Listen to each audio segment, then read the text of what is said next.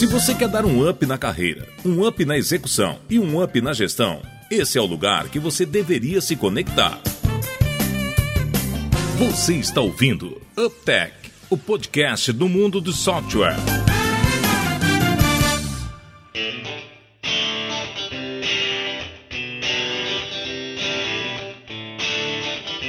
Olá, seja bem-vindo ao oitavo episódio do UpTech. Meu nome é Guilherme e mais uma vez, remotamente, hein, David Yonan? A gente já tá acostumando a ficar remoto. É, meu amigo, os times remotos de alta performance, né?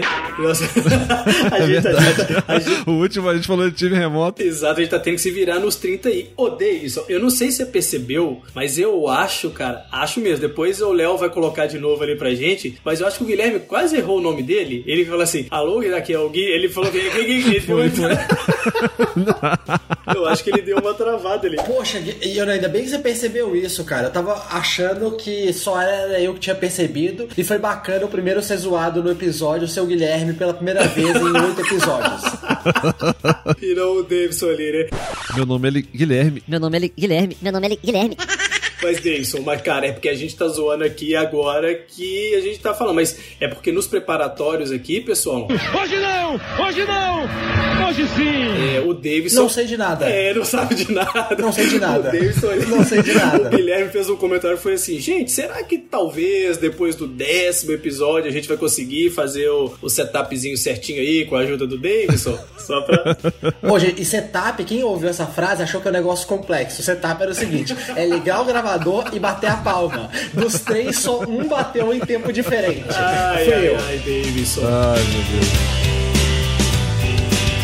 Mas vamos lá, Davidson. Primeiro acho que a gente tem que fazer alguns agradecimentos diferentes hoje, né? Hoje temos. Geralmente a gente faz um bate-papo aqui, fala das pessoas que mandaram mensagens e tal. Hoje é um pouco diferente. Hoje a gente tem que agradecer as pessoas do Insta aí. Mas quem? E a Dani, Daniele Torren, que ela fez uma coisa muito, muito, muito, muito, muito, muito massa. Olha só que legal, pessoal. Ela tá pegando, transcrevendo os episódios do Uptech para em breve a gente ver uma forma de disponibilizar para vocês. E uma outra questão muito bacana que ela tá fazendo lendo, ela tá marcando os pontos que na visão dela são importantes, ou seja, quem ler depois vai ver assim, ó, além do UpTech integral, vão ver como é que é a visão de um, de um ouvinte do UpTech sobre as questões mais importantes. Então, Dani, muito, muito, muito obrigado. E a gente tá animadão, a gente que vê os conteúdos, né, que ela tá fazendo, nossa, animal. Ela só fala às vezes que eu e o Yonan, como mineiros que bons somos, que a gente come algumas palavras. Então ela bota um monte de marcação assim, fala, gente, dá pra vocês traduzir o português não é nem o inglês,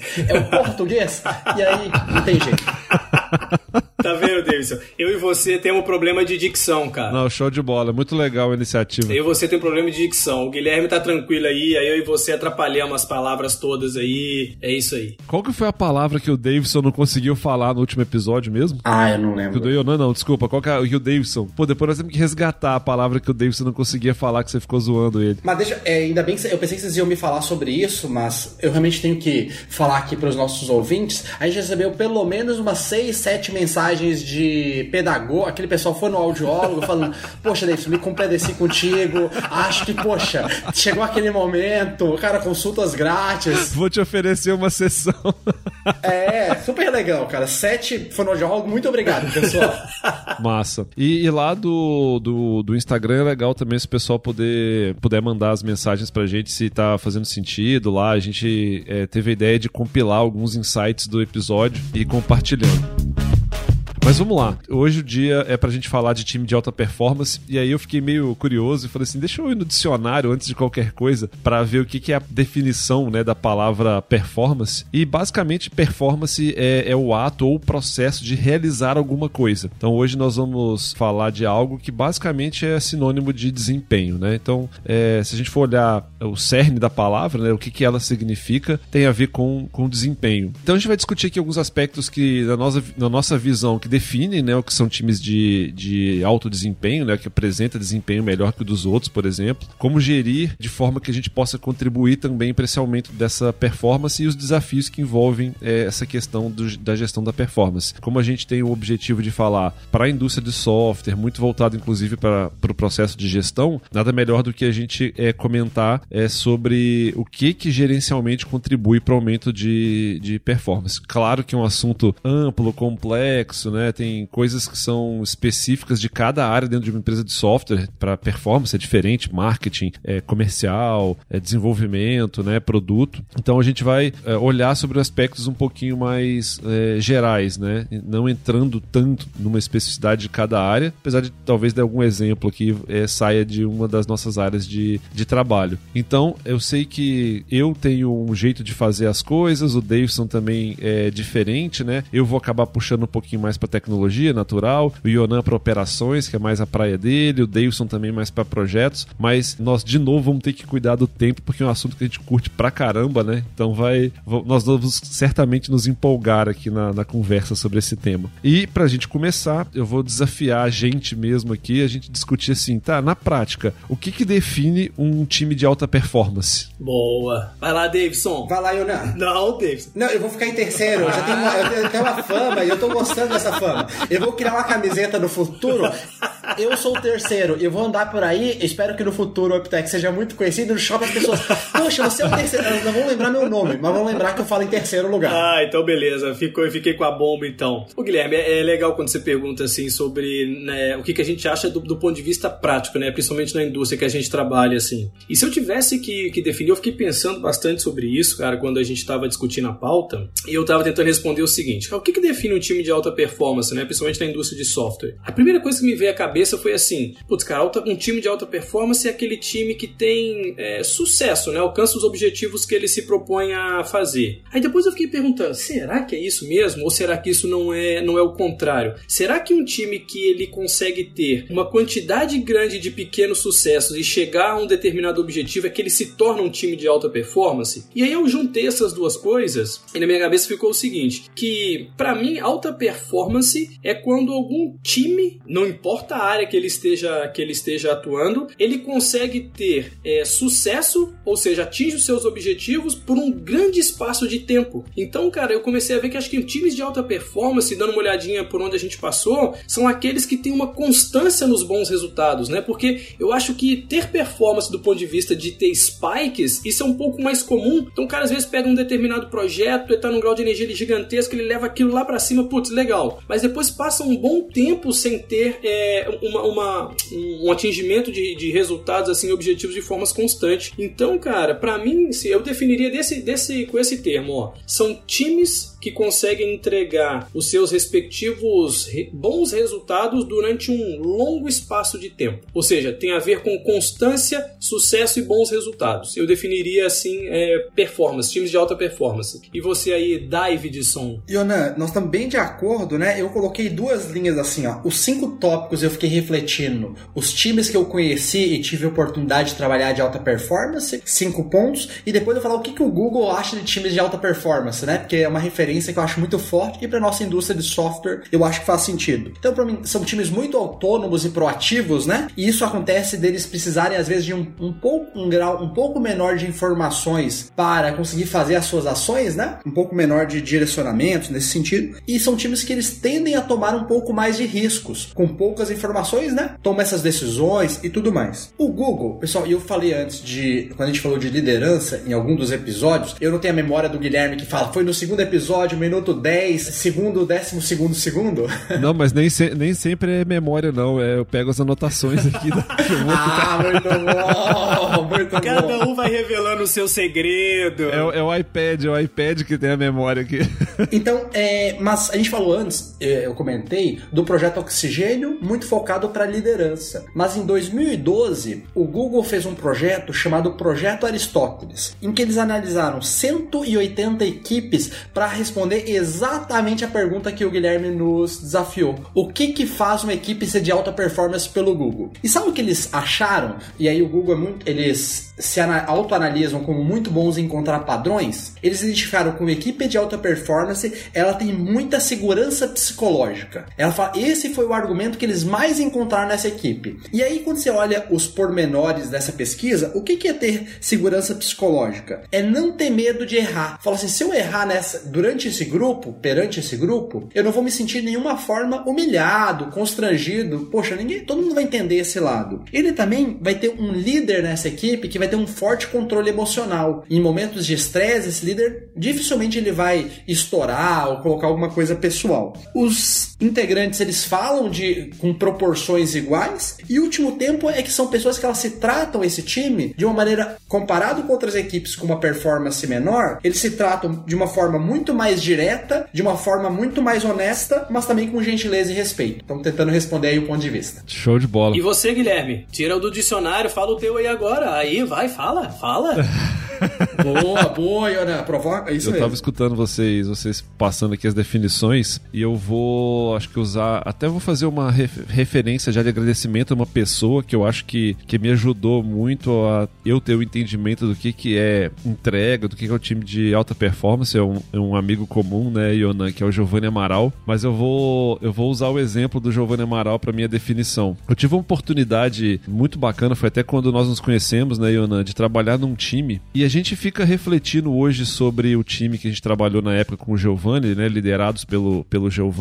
E o que vem mais na minha cabeça era assim, cara, é impressionante como a gente tinha poucos momentos formais de alinhamento, vamos chamar assim, de reuniões de definição. Então a gente recebia as diretrizes na época do Giovanni e as coisas fluíam de uma maneira muito eficiente, né? E aí, pensando sobre isso, e eu considero que aquele era realmente um time de altíssima performance, a gente entregou muita coisa com um número reduzido de pessoas, na minha cabeça tá juntando as duas coisas que vocês falaram, tá também é que um time de, de alta performance para mim é um time que tem alta capacidade de se gerir, né? Um time que tem alta gestão também muito muito eficiente, porque esse time ele consegue ir encontrando esses desafios e, e retirando eles sem muita dependência de agentes externos. Então eu complementaria, eu acho, é, o que vocês falaram com esse, acho com esse exemplo, né, que eu, que eu vivi, que eu trago um pouco para minha para minha vida hoje de, de o que, que eu considero realmente uma, uma um, um time de performance alta, né? Então é, eu fechei com o exemplo.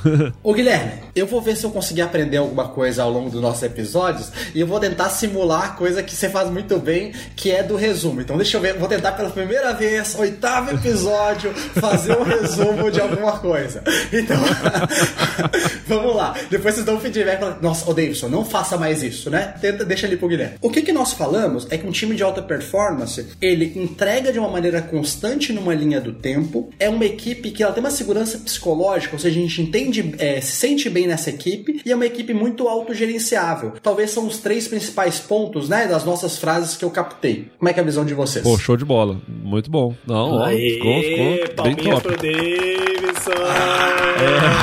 Bota a palminha aí, Léo, bota a palminha aí. Aquela sessão no, no, no- no final de resumo, então, a gente já sabe quem que vai fazer a de hoje.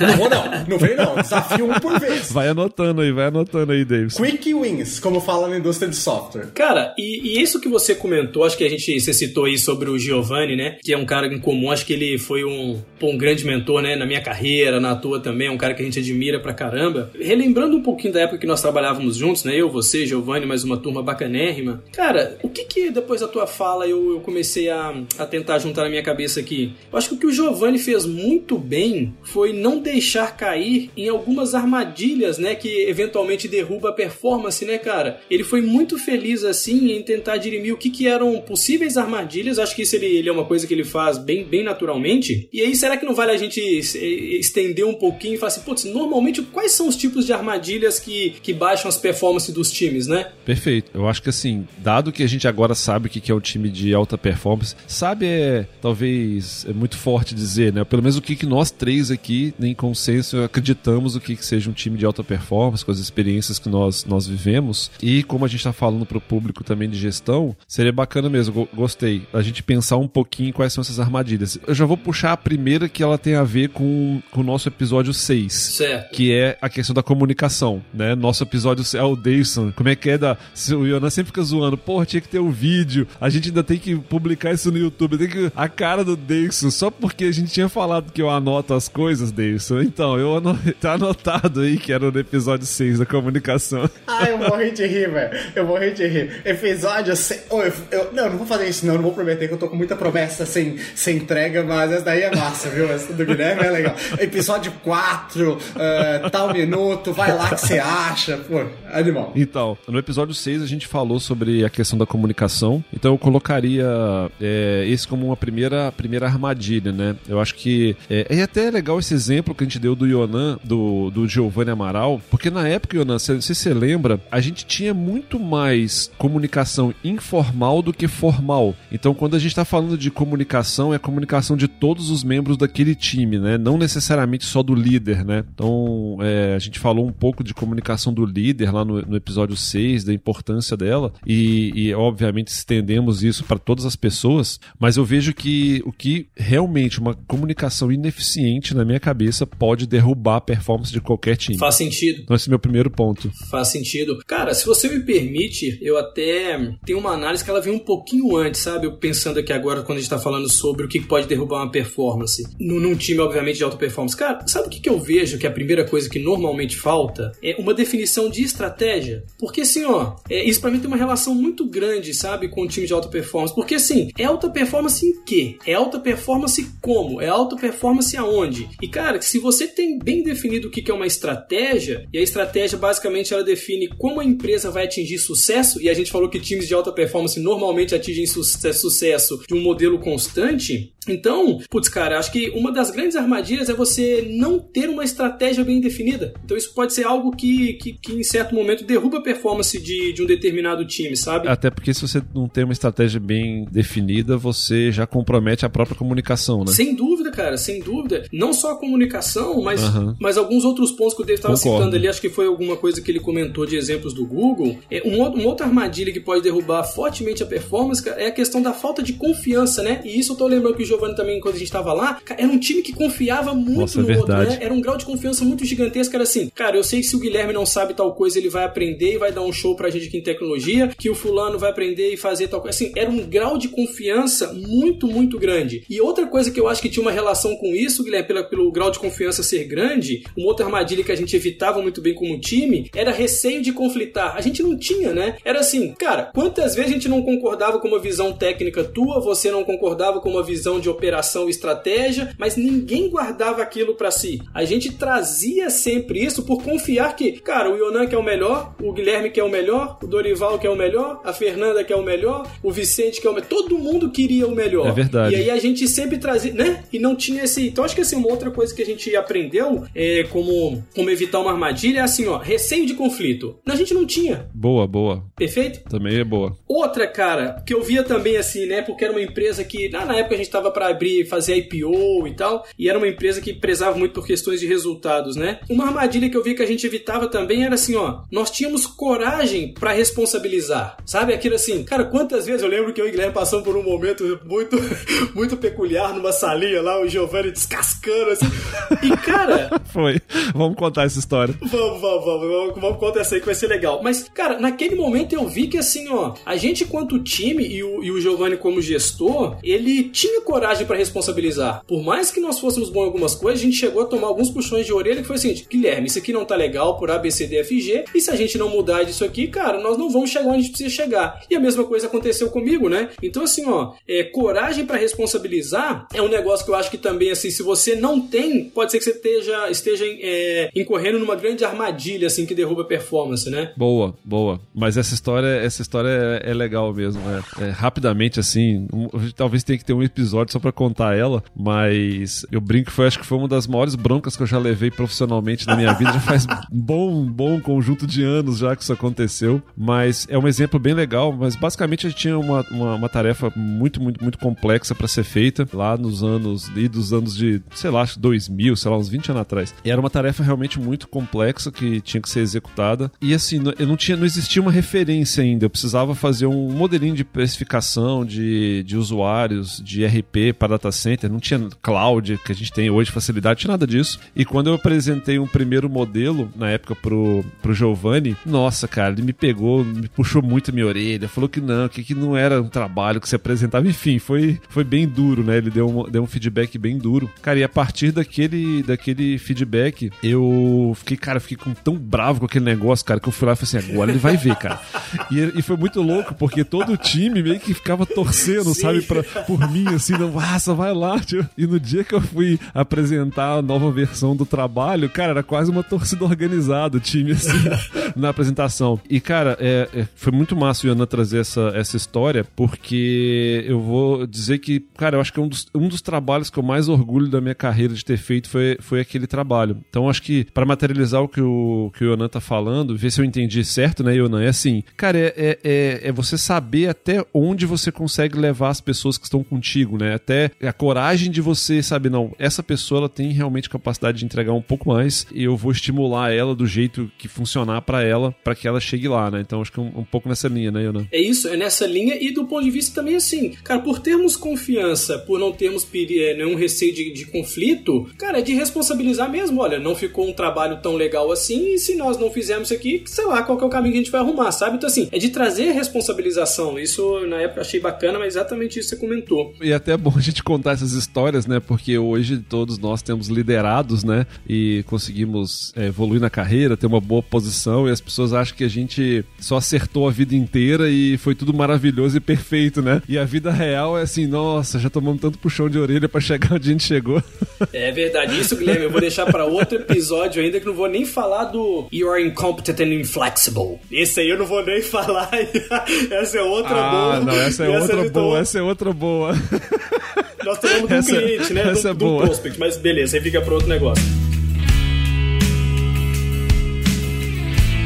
E cara, e outra coisa que eu via na época também, Guilherme, você comentou um pouco sobre comunicação informal, mas eu via que assim, ó, não existia na, naquele time um, um conformismo em relação aos resultados só do coletivo, né? O que eu tô querendo dizer? Cara, porque normalmente é muito mais fácil você ter performance só em uma coisa, né? Então quando a gente junta marketing, vendas, é, CS, suporte, serviço, é, consultoria, desenvolvimento, time de produto, cara, se você não tem meio que os pares, né? É cobrando um do outro ali, não tendo esse receio de conflitar, e você aceita que existe uma entidade maior, que esse resultado coletivo está ok, se você simplesmente assume isso, você passa basicamente a só gerir a performance da tua área. E eu acho que à medida em que a gente vai crescendo, né, você vai ficando menos conformado com esse resultado coletivo. E é aí que eu acho que tem os crescimentos. É quando os pares começam ali assim a se relacionar, a conflitar um pouquinho. Conflitar aqui, gente, não é briga não, tá? Ah, sim,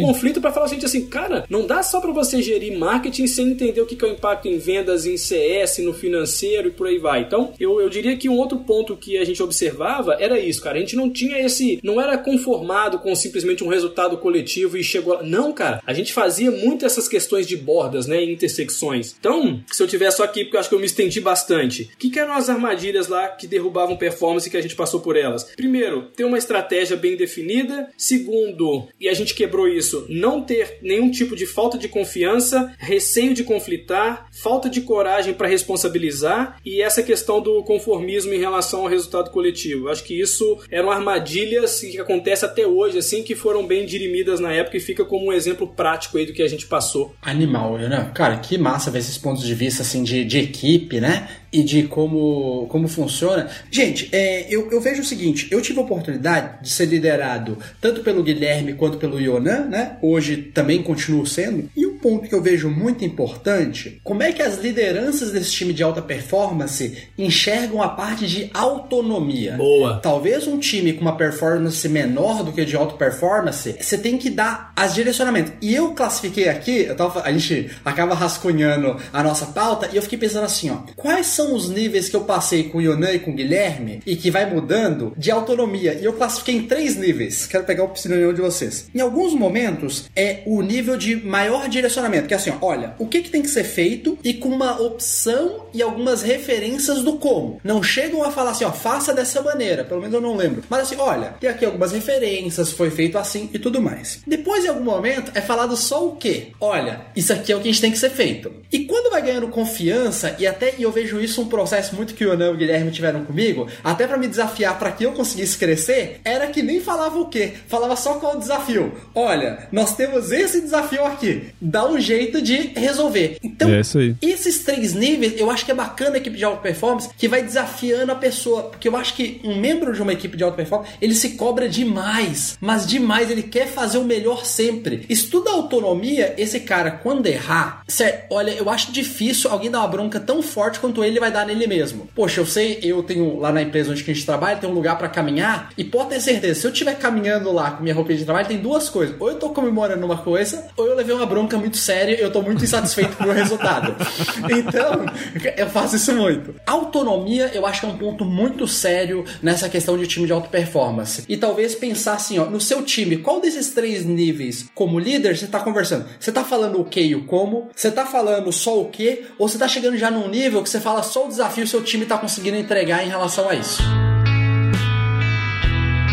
Oh, legal, Dercy. E isso que você está falando, acho que puxa a gente para entregar um pouco. A gente sempre gosta de entregar algumas coisas é, práticas, né? Da gente tentar é, compartilhar um pouquinho o que, que é a nossa visão de ferramentas gerenciais para medir e para aumentar a performance dos times, né? Acho que a gente podia fazer um fechamento desse assunto nessa linha, né? O que, que a gente acredita de ferramenta gerencial, e aqui, obviamente, não estou falando de ferramenta só software, né? Mas de método, de, enfim, de ação gerencial, para não só fazer medição, porque se a gente, obviamente, não, med não medir, não tem como a gente fazer nenhuma melhoria, né? Mas não só medir, mas também aumentar a performance dos times. Eu separei três pontos, assim, que para mim são as ferramentas principais, eu acho que, de gestão de performance. A primeira delas, é o Yonan já citou aí rapidamente, é você ter metas bem definidas e sempre testar essas metas, né? Porque a meta ela é uma, ela é uma, uma ferramenta que ela tem dois lados, né? Uma meta também que tem um bias, né? Que tem um, um, um algum problema, ela também leva o time para o caminho errado. E você pode errar na hora de você definir a meta, acontece. Então, eu acho que uma meta bem definida e sempre verificando se ela não está levando as pessoas para um caminho errado, eu colocaria como uma ferramenta. A segunda, o próprio processo de melhoria contínua. Então, o que, que você está melhorando mesmo? Sei, o Davidson é, é, Eu acho que você tem uma habilidade incrível de fazer isso, você gosta de fazer isso, né? Em todos os projetos que a gente participou em conjunto. Eu acho que uma das coisas mais legais que foram levando você, né, na, na evolução foi que você tem muito bem anotado, ó, fiz isso, aconteceu tal coisa, fiz isso, aconteceu tal coisa. Então, e essa melhoria permanente, né, e documentada, ela, é, ela é muito importante. E o terceiro, que também na minha cabeça tem a ver com várias coisas que a gente falou de armadilha e tal, é uma comunicação muito transparente, que eu, na minha cabeça ela gera o que você falou, né, Davidson, da confiança, da segurança psicológica. Eu não acho que segurança psicológica seja gerado com você passando a mão na cabeça das pessoas, mas que você se, sendo muito claro com a sua percepção em relação ao trabalho do outro, né?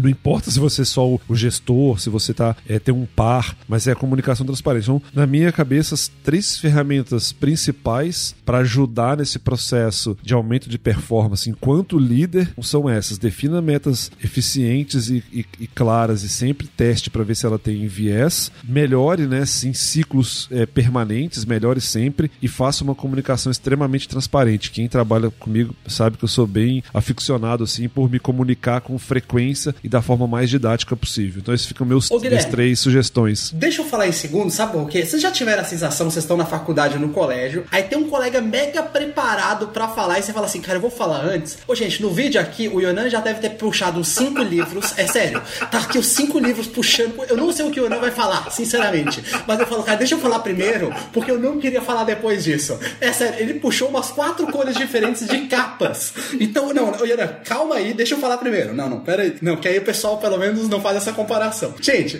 como ferramentas, eu vejo três, né? Ferramentas também. Que é, como é que você tem um painel de indicadores com metas, fins e meio? Eu acho que você só comparar resultado, e aí eu vou pegar um gancho do que o Ana falou, que é olhar só talvez o coletivo e não as coisas da sua área, né? Eu acho que é muito importante saber as causas das coisas, conseguir documentar isso um pouco. O segundo é você ter uma dinâmica de mentoria periódica. Pessoas de time de alta performance, eu acho que naturalmente elas querem crescer, crescer rápido e elas aceitam que elas têm vários gaps. Então, se algum momento como líder você conseguir fazer alguns periódicos e, e mentoria, gente, muito mais, eu acho que uma pessoa de alta performance é falar o que, que não tá legal. Mais do que o elogio, é falar o que não tá legal, acho que funciona melhor para essa turma. E o terceiro, e aí é, eu vou usar o termo, mas não leva ele ao pé da letra. Eu vou falar o termo pesquisa, mas é usa isso de não precisa ser pesquisas formais, mas entender como é que tá a motivação desse time. Entender, cara, se esse time tá motivado com algumas coisas. Porque se ele não tá motivado, eu acredito que uma das causas seria, será que a gente tá dando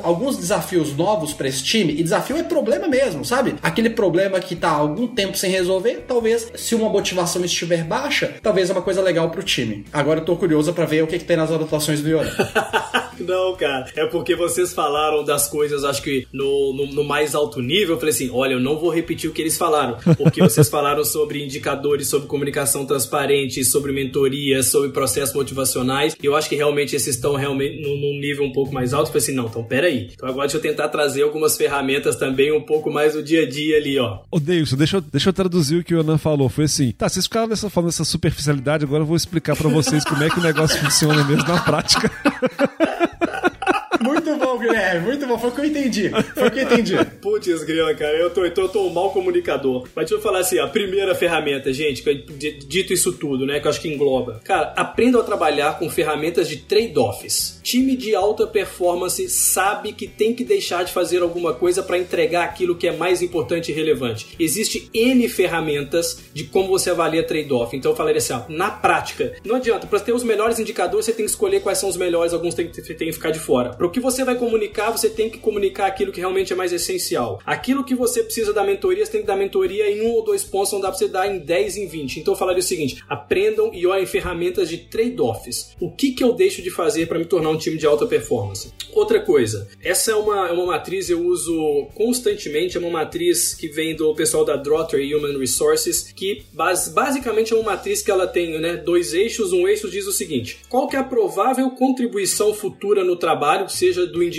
ou de um determinado time, isso no eixo vertical, e no eixo horizontal, o nível de desempenho sustentável. Quais times e quais pessoas têm desempenhos excepcionais, desempenhos plenos e desempenho suficiente? Então, assim, ó, fica aí uma dica, porque ao você conseguir compor essa matriz de qual que é a provável contribuição futura no trabalho, lembra que tem a ver com, a gente estava falando que time de alta performance, sucesso ao longo do tempo. Então, ao longo do tempo, a gente precisa também pensar no presente e no futuro. E o outro tem a ver com desempenho. Então, fica essa dica aí. É uma, é uma matriz que eu, que eu uso do pessoal da Drotter Human Resources. E por fim, uma última ferramenta. Eu tinha citado é, vez passado um livro que foi de cabeceira pra gente. Eu e o Guilherme usamos bastante. O Davidson depois também entrou nessa, que é o do Mandela, aquele muito além da hierarquia. Tem uma ferramenta muito bacana lá que se chama Como Entender o Perfil da Tripulação. E ele basicamente ele mostra num eixo também capacidade de trabalho e capacidade de aprendizagem. E ali ele tem alguns, alguns a gente brinca disso, né? Ele dá alguns nomes assim. Cara, quem são os acomodados reivindicadores? Que é aquele cara que trabalha muito e aprende pouco, simula correria o tempo inteiro e tal. Poxa, quem que é a galera da comunidade que é focado no trabalho, que aprende, que compartilha visão e princípio? Tem aquela turma dos debatedores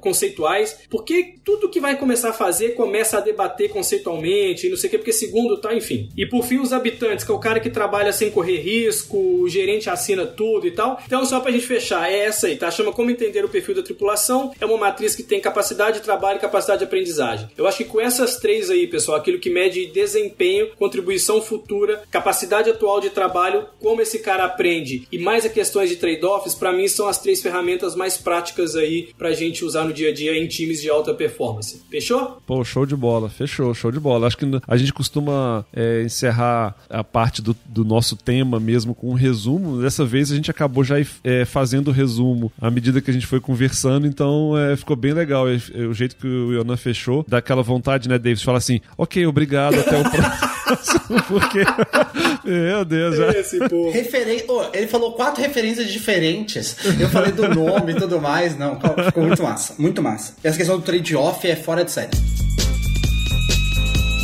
Uptech Referências. Conteúdos que fazem a diferença.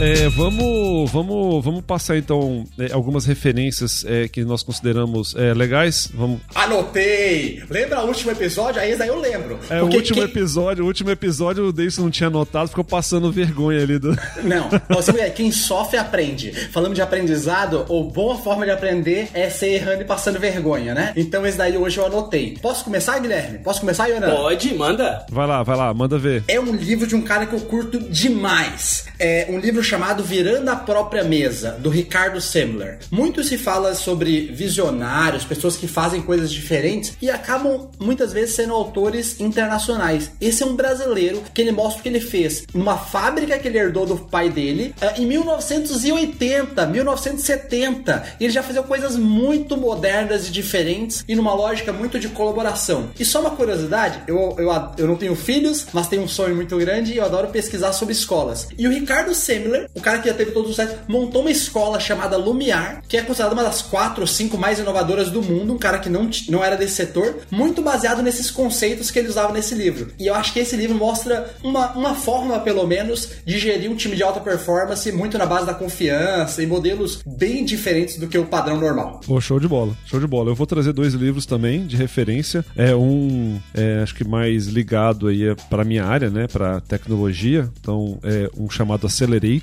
Esse livro é muito, muito, muito legal. E o outro aí, Davidson, pra você que curte deu as minhas referências de outro episódio, eu vou reeditar aqui uma dica que eu dei no episódio 3, que é o do Carreira, que é o livro do, do Laszlo Bock, que tem a ver com a forma como que o Google trata essa questão de, de gestão de pessoas, né, e tudo. Então é o livro é, Um Novo Jeito de Trabalhar, do Laszlo Bock. Então ficam minhas duas sugestões. Boa. E o Nan ficou por último de novo, lascou, né, Davidson? Nossa, não, mas melhor, ou melhor, Guilherme, muito melhor. Não, aí, cara, para só. Estão os dois aqui rindo da minha cara ali, para aí. Olha só, o meu é um dos livros ali que eu já tinha naquela lista. A gente teve download pra caramba da, daquela lista de livros daquele compilado. É um que eu cito ali. Gosto bastante. É o livro High Output Management, do Andrew Groove, que foi o CEO da, da Intel. É muito massa. Porque basicamente ali ele fala um pouco dessa questão de desempenho que o Guilherme comentou naquele quando ele falava de ah, quando a gente trabalhou com o Giovanni, eu tinha uma, uma tarefa muito complexa, era realmente um trabalho complexo para ser feito. E um dos temas que ele trata ali é como que você tem sucesso numa série de tarefas complexas e complicadas, que tem muita questão com times de desempenho. E um outro item que ele também comenta ali, eu acabei falando dessa questão de trade-offs, mas é como você seleciona bons indicadores de performance, né? Então fica aí a minha dica, High Output Management do Andrew Groove. Show de bola.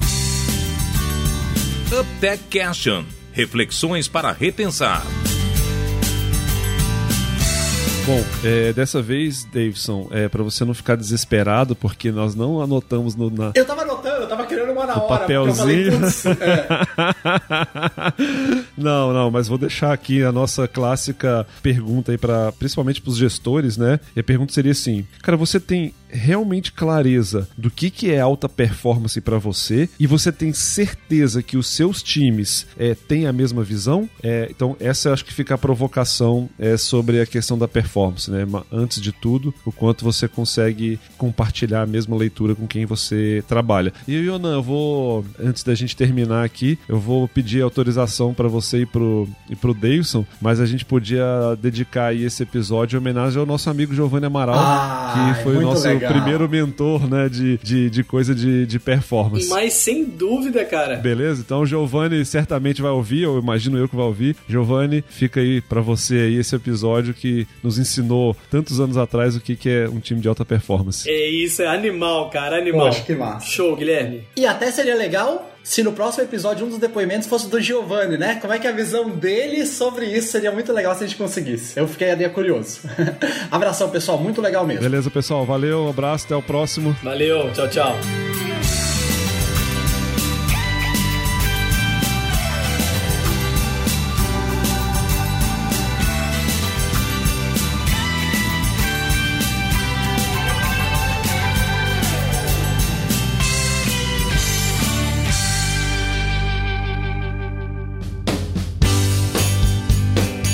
Esse foi mais um episódio do UpTech. Veja esse e outros episódios no site www.uptech.software. Como a gente tá fazendo online, a internet às vezes tá travando, aí eu falo assim, só vou falar pra vocês. Tá travado, congelado os dois. Eu não sei se eles estão falando. Aí eu falo assim, ah, cara, eu vou falar eu mesmo. Depois lá o Léo dá um jeito de cortar. Mas é sério, esse aqui é o meu dilema de hoje. Minha internet tá muito zoada porque eu moro no campo. Eu ia adicionar mais um ponto. é verdade, é verdade. Cara, tenho que fechar minha janela, senão tem barulho de, ga de ganso e de pato. Ô, gente, o Deus agora tirou nossa atenção e concentração. Ele acabou de pegar um cachorrinho, cara, tão bonitinho, é uma cadelinha. Aí ela tá, tá aqui, ó. Não consegui terminar, não. Pô, Deus, quebrou minhas pernas. tão bonitinha, cara. E como que é o nome dela? Marie Courrier? Marie Courrier, porque a Natasha é médica radiologista, falou assim, ó, quem é a, a mãe da radiologia? É, ficou Marie Courrier. Desculpe, olha, não resisti. Nada, cara, não, fechou, mas muito bonitinho.